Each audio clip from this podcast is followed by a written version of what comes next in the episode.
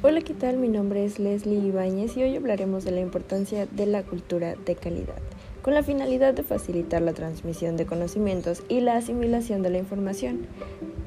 Dicho podcast contendrá el punto de vista acerca de la importancia de la cultura de calidad y su impacto en la implementación de sistemas y metodologías de calidad en las grandes empresas. Para comenzar, analizaremos que el comportamiento de los consumidores es uno de los mejores ejemplos de los sistemas en donde constantemente cambian las condiciones y los criterios de decisión.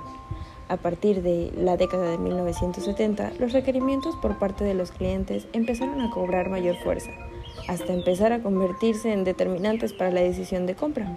Hoy en día, reconocer el poder de compra de los clientes representa una importante oportunidad para las empresas que acepten el reto de proveer bienes y servicios de calidad y con la mayor eficiencia posible. Conforme se hace más fuerte la competencia, aumenta la presión con el diseño de productos, la manufactura y las organizaciones de servicios para ser más eficientes y productivas. Las empresas manufactureras se ven constantemente presionadas por aumentar la calidad y al mismo tiempo disminuir los costos, mientras que las organizaciones proveedoras de servicios buscan reducir los tiempos de ciclo y aumentar la satisfacción de sus clientes. Algunos de los problemas anteriores pueden encontrar respuesta en este artículo. A pesar de que hoy en día los términos de calidad parecen ser bastante comunes, no fue sino hasta hace algunas décadas que cobraron fuerza. Posiblemente dos de las personas que más influencia ejercieron fueron los consultores Edward Deming y Joseph Juran. Ambos nacieron en Estados Unidos de América, pero fue en Japón en donde sus ideas fueron bienvenidas.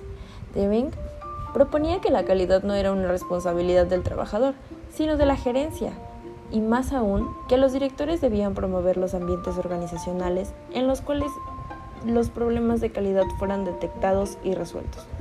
Por su parte, Lloran opinaba que la excelencia en calidad requería de iniciativas de mejoramiento continuo y una capacitación constante en todos los niveles. El mejor ejemplo en la adoptación de la filosofía de calidad lo representa el sector automotriz japonés. En la década de 1970, las armadoras estadounidenses eran las líderes indiscutibles en el mercado automotriz, mientras que las armadoras japonesas luchaban por incorporar al mercado sus automóviles pequeños y de bajo consumo de combustible. La crisis energética mundial, ocurrida en la misma década, obligó a los consumidores a voltear hacia los productos japoneses, lo cual, combinando con la creencia de que los vehículos de Japón eran de mejor calidad, permitió una entrada vertiginosa de autos orientales. Ante esta situación, muchas armadoras estadounidenses no tuvieron más opción que resignarse en el corto plazo y empezar a adoptar rápidamente la filosofía de calidad que tanto éxito representó en Japón. En opinión de muchos expertos, la calidad no es solo una filosofía, sino también una importante arma de competitividad. Calidad se entiende como la satisfacción o incluso la superación de las expectativas del cliente. La calidad puede representarse de diversas formas. Unos ejemplos pueden ser el cumplimiento de las especificaciones anunciadas para los productos o servicios. Esto conlleva la duración, resistencia, consumo, tiempo de entrega, etc. Como segundo ejemplo tenemos el valor del producto o servicio, entendido más bien como la relación entre lo que los clientes están dispuestos a pagar por un producto o servicio diseñado y su propio en particular, y su propósito en particular. El servicio al cliente antes y después de la venta.